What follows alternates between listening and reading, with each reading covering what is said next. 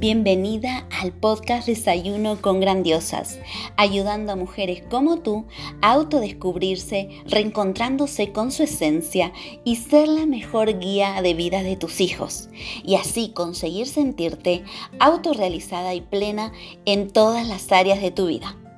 Aquí tocaremos temas claves e interesantes para que desarrolles tu máximo potencial en cada una de esas áreas de forma integral para luego potenciar los talentos y habilidades innatas de tus hijos. Te ayudaré a que seas la mejor inspiración para ellos siendo tu mejor versión y haciendo que tus anhelos sucedan. Soy Gabriela García, autora experta en desarrollo personal integral para mujeres y niños, educadora, formadora y mentora de emprendimientos desde el ser. En este espacio nos encontraremos todos los días a las 7 a.m. donde te traeré herramientas, claves y prácticas para que puedas aplicar desde el primer momento. Y además, todos los lunes tendremos invitados, expertos, autores de primer nivel para que nos compartan toda su experiencia y sabiduría, donde hablaremos sobre transformación, pasión, misión, propósito, autoconocimiento, desarrollo personal, emprendimiento con alma, bienestar, historias de vida, mujeres que inspiran, libros y mucho más. Prepara tu desayuno favorito porque ya comenzamos.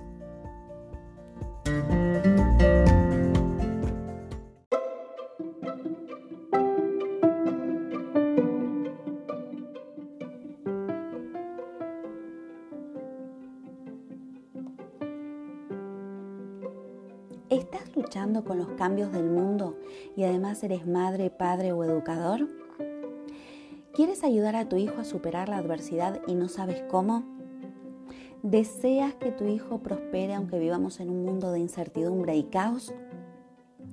¿Sabías que las habilidades de resiliencia pueden ayudarte a ti y a tus hijos a reducir e incluso prevenir la depresión, el estrés y la ansiedad?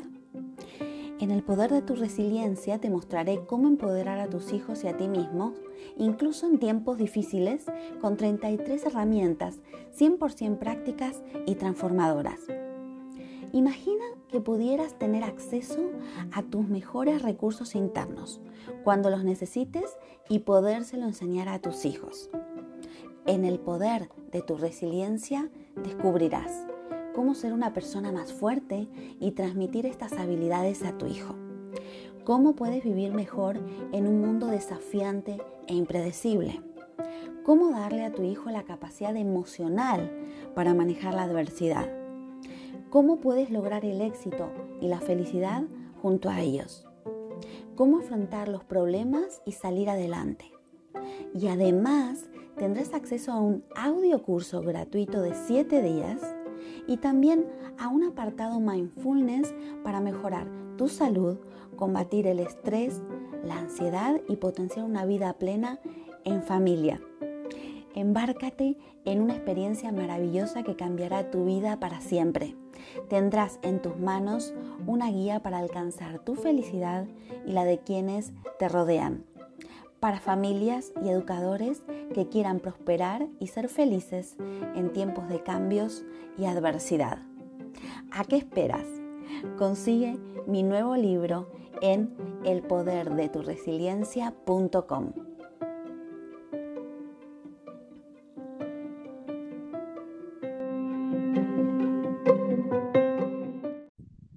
Hola José Manuel, ¿qué tal estás? Hola Gabriela, muy bien, ¿y tú? Muy bien, ¿desde dónde nos estás hablando? Desde Madrid, Madrid, España. Estamos, cerquita. Pues voy a presentarte.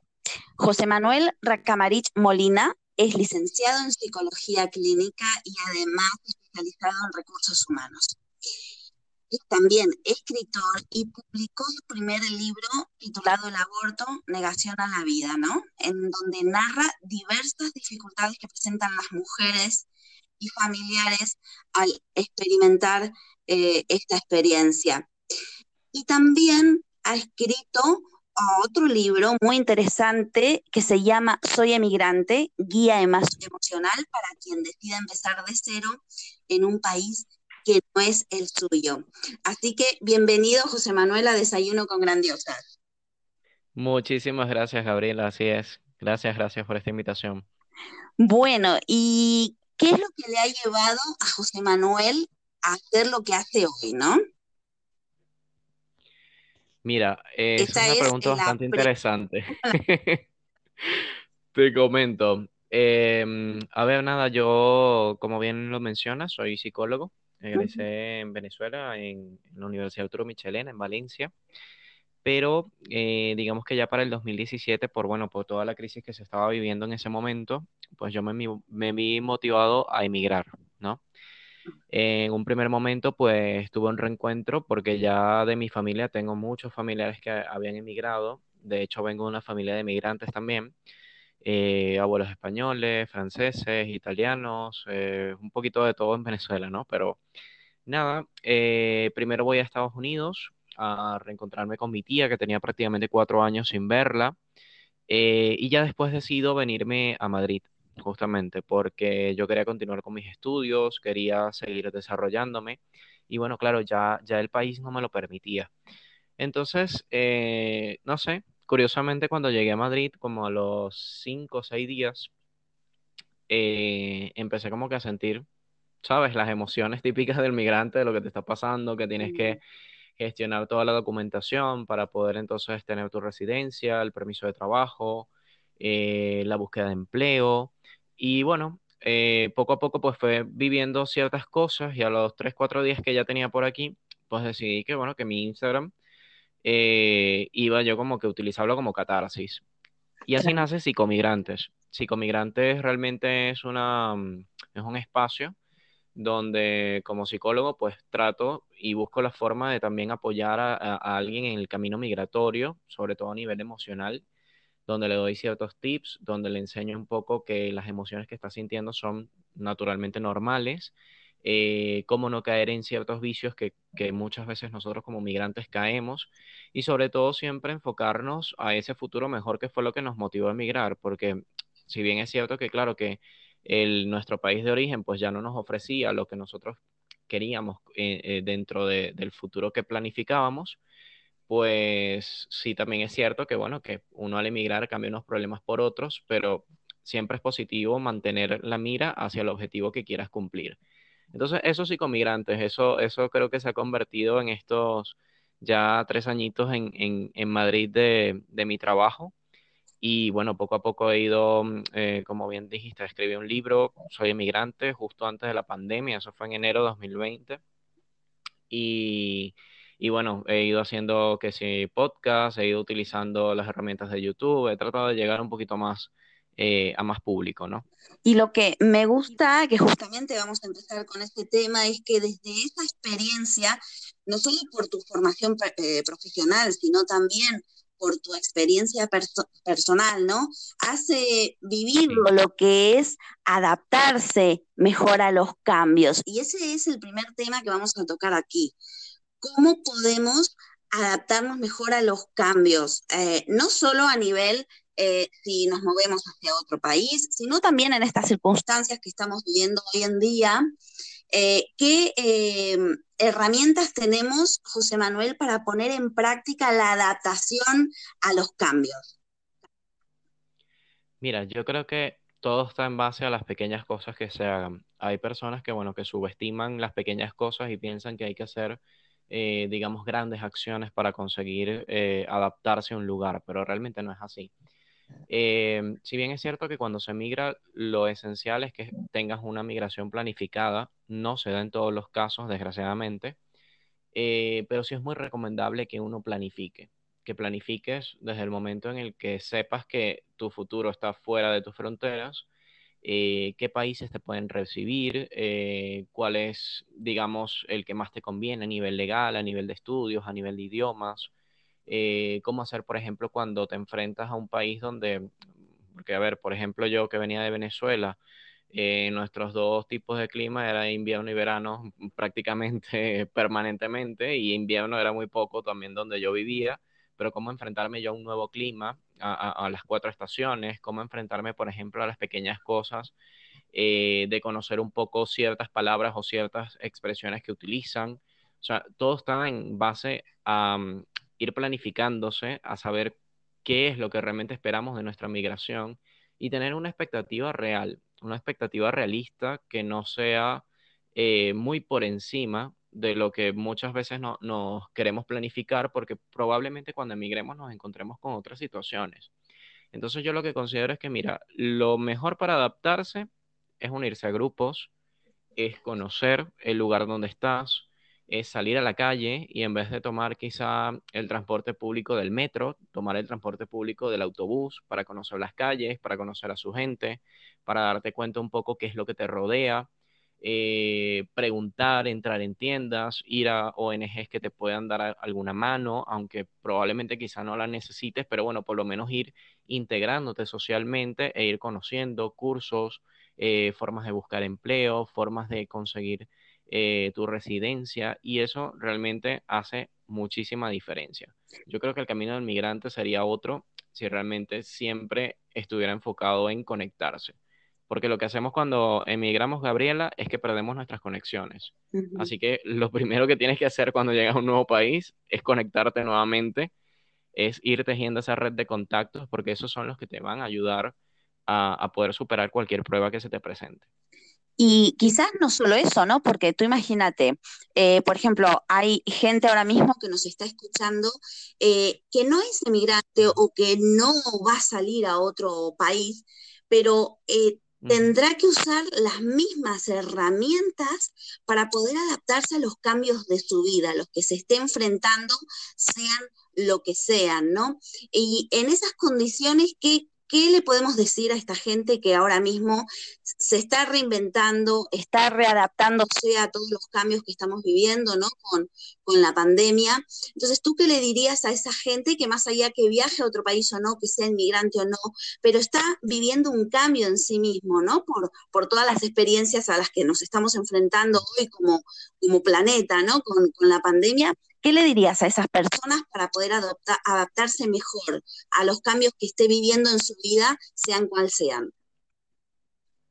Sí, claramente yo creo que la pandemia también ha sido eh, un motivo en el que muchas personas nos hemos reinventado, migrantes o no, porque a fin de cuentas pues nos ha llevado al hecho de darnos cuenta que el tiempo que tenemos es sumamente valioso y que como un virus, dentro de todo invisible que no vemos, pues puede causar tanto caos y tanto estrago ¿no? en, la sociedad a nivel mundial.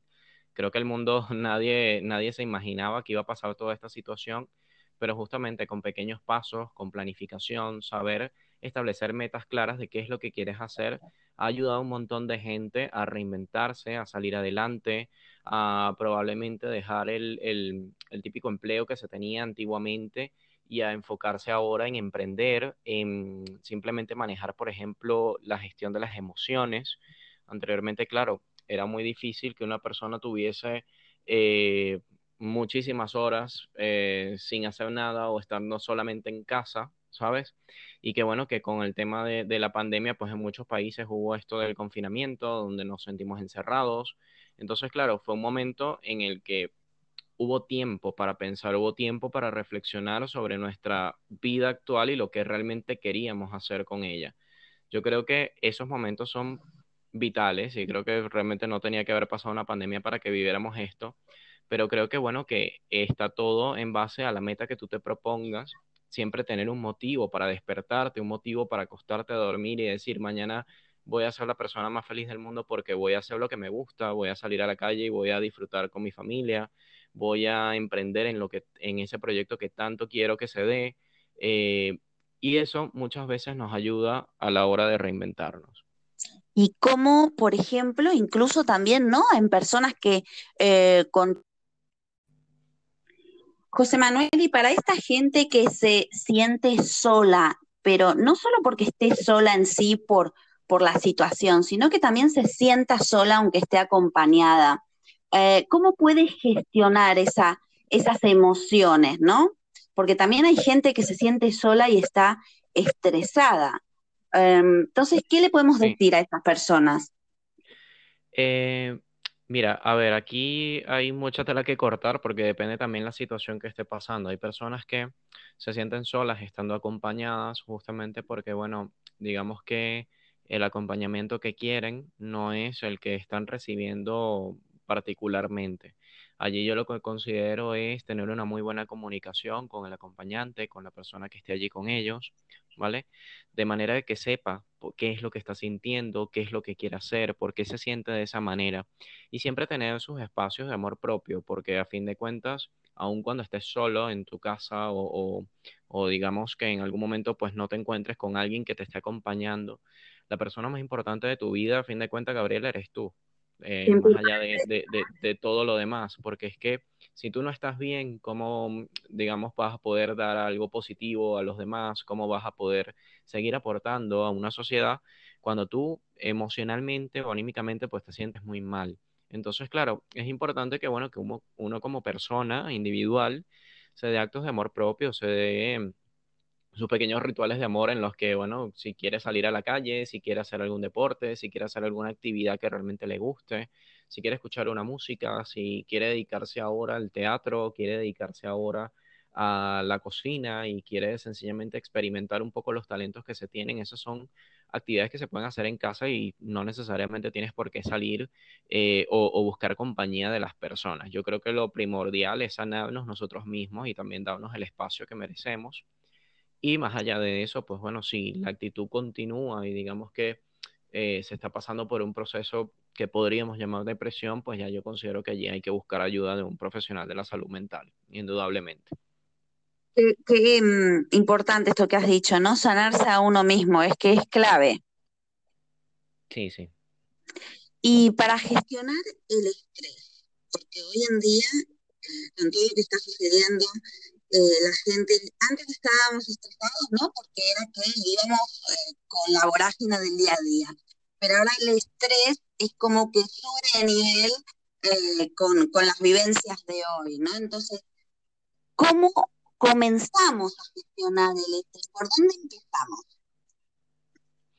Mira, el estrés hay dos tipos. Está el positivo y está el negativo. El positivo obviamente es el que me motiva a mí a la hora de, por ejemplo, que estoy en un trabajo y, el sentimiento eh, eh, estresante, pues me ayuda a mí a gestionar mis funciones más rápidamente, más activamente, más atento de que todo salga bien, de, bueno, de dar, digamos, la talla a lo que estoy haciendo. El negativo es el que realmente me genera ansiedad, me genera eh, pensamientos repetitivos, me genera quizá sentimientos de culpa, ¿sabes? Ahora bien, ¿cómo podemos gestionar un poquito el estrés? El estrés va a depender un poco de dónde, de dónde surja, pero por ejemplo, una de las técnicas que yo utilizo mucho es que eh, todo lo que se pueda sacar de nosotros mismos, ¿ok?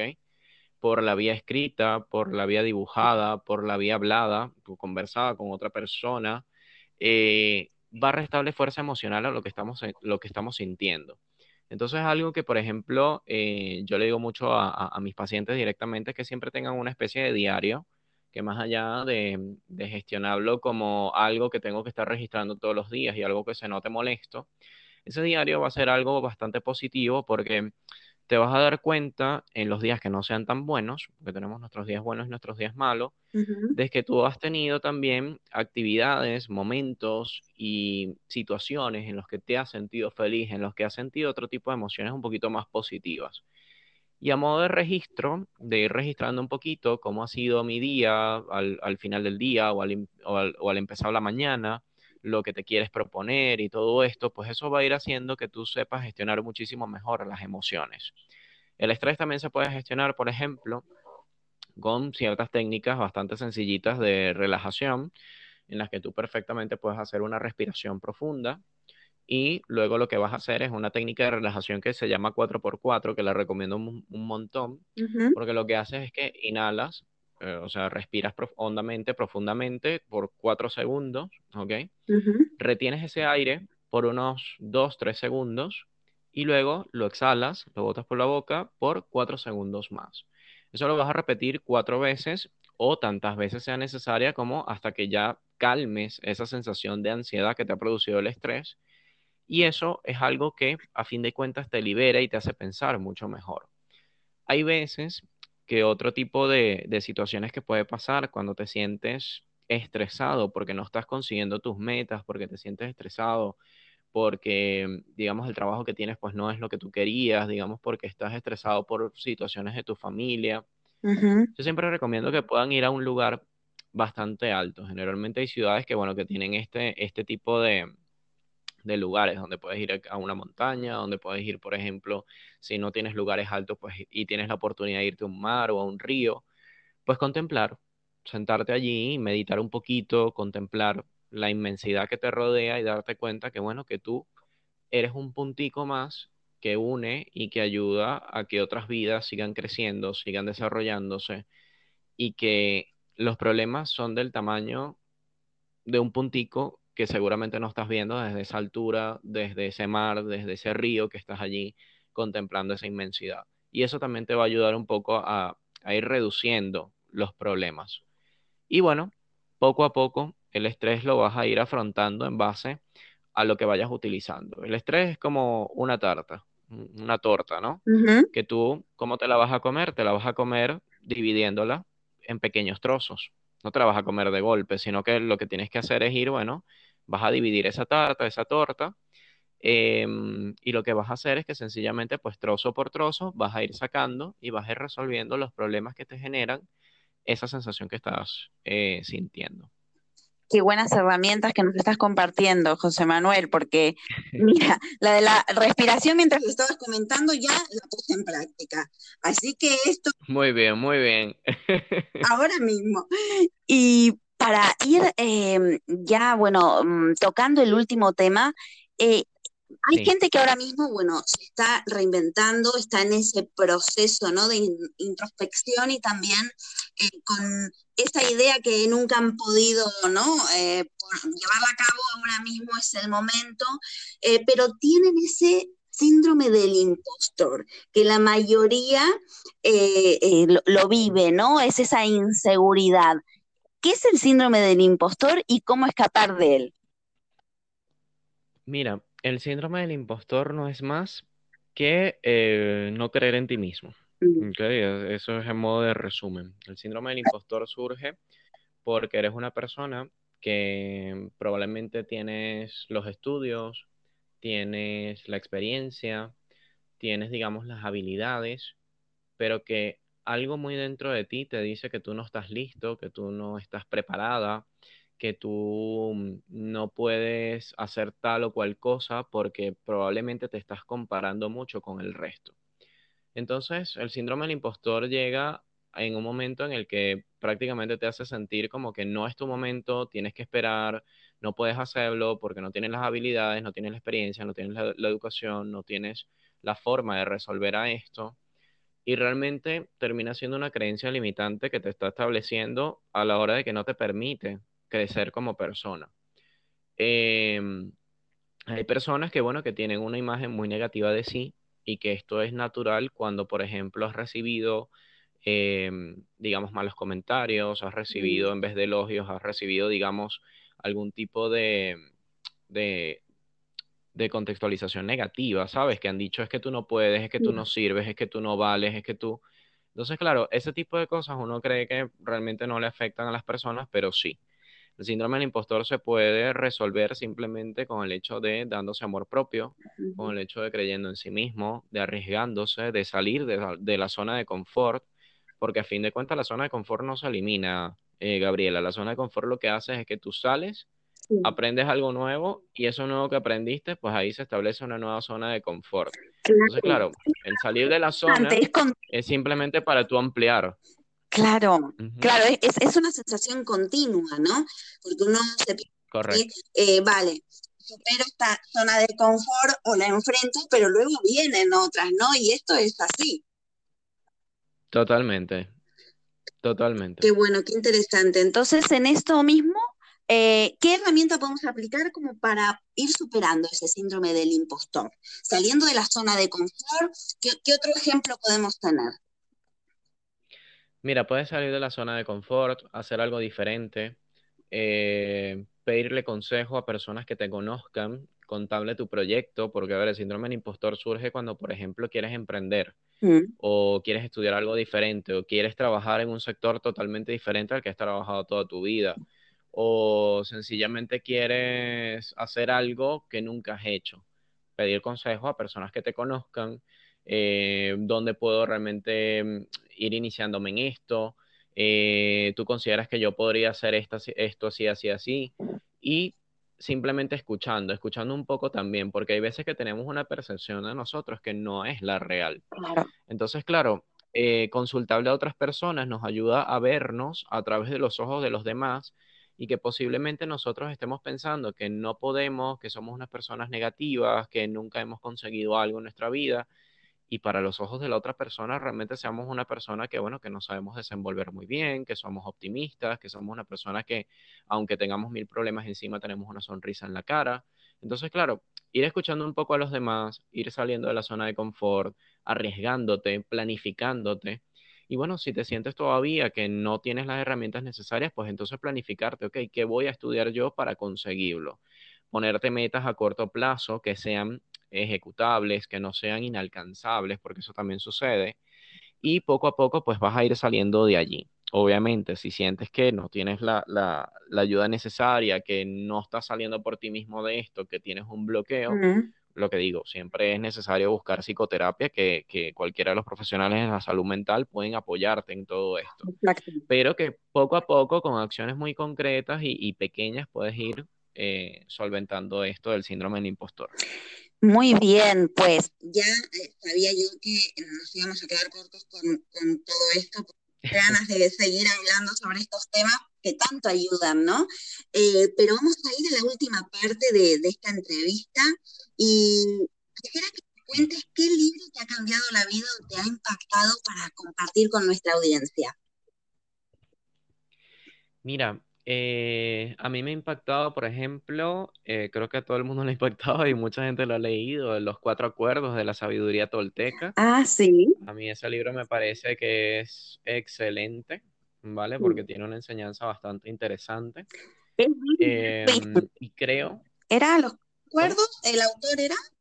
Eh, creo que era Miguel Ruiz, era, es que ahora ya no lo recuerdo. Yo sí, se, se me ha olvidado quién era el autor, pero sí sé que, que es, es eso, Los Cuatro Acuerdos de la Sabiduría, de la Sabiduría Tolteca. creo que ese Eh, sí es muy buen libro para, para volverlo a Es- leer. Es excelente. Y otro que también eh, lo recomiendo mucho, justamente cuando, por ejemplo, tenemos este tipo de creencias limitantes, eh, que bueno, no, no es algo muy netamente vinculado a la psicología, pero que sí que es bastante bueno, que es el de La culpa es de la vaca, que es un libro que de verdad yo recomiendo un montón para abrir un poco eh, las perspectivas, ¿no? Ah, mira, La culpa es de la vaca. No, no te acuerdas del autor, ¿no? Bueno, luego lo buscamos, si no. No recuerdo el autor, pero eh, con ese título solo lo vas a conseguir. Sí, sí, además es inolvidable. Es inolvidable, totalmente. Muy bien. ¿Y a qué experto o experta, autor o autora nos puedes recomendar eh, para que entrevistemos en nuestro programa y que nos comparta tips para vivir mejor? Eh, ¿qué- qué- a quién nos recomiendas, eh, José Manuel? Mira, yo te puedo recomendar a una amiga, una colega que estudia conmigo en la universidad, es muy buena y de hecho se, se enfoca en todo lo que es la psicoterapia infantil, sobre todo ha trabajado mucho con los padres, con familias. Ujú. Ella se llama Valeria Rassi y tiene su cuenta en Instagram, se llama arroba nube psicológica Ajá. y que realmente creo que es excelente y que te puede aportar un montón, sobre todo porque, bueno, está bastante vinculada a todo esto. Fenomenal, pues tomo nota y ya luego, luego me pasas el, el contacto y la, la invitaremos. Bueno, José Manuel, Seguro. yo, bueno, ha sido un placer. Eh, me ha gustado mucho la- con la claridad que nos has compartido, ¿no? Eh, tus conocimientos y cómo lo, lo podemos llevar a, a la práctica, ¿no? Que eso es lo más importante. Así que yo te agradezco Claro por sí. haber estado aquí y te deseo lo máximo en todos tus proyectos. Y yo a ti, muchísimas gracias, Gabriela, por la invitación. Gracias por este espacio y gracias a todos los que nos han escuchado. Gracias a ti.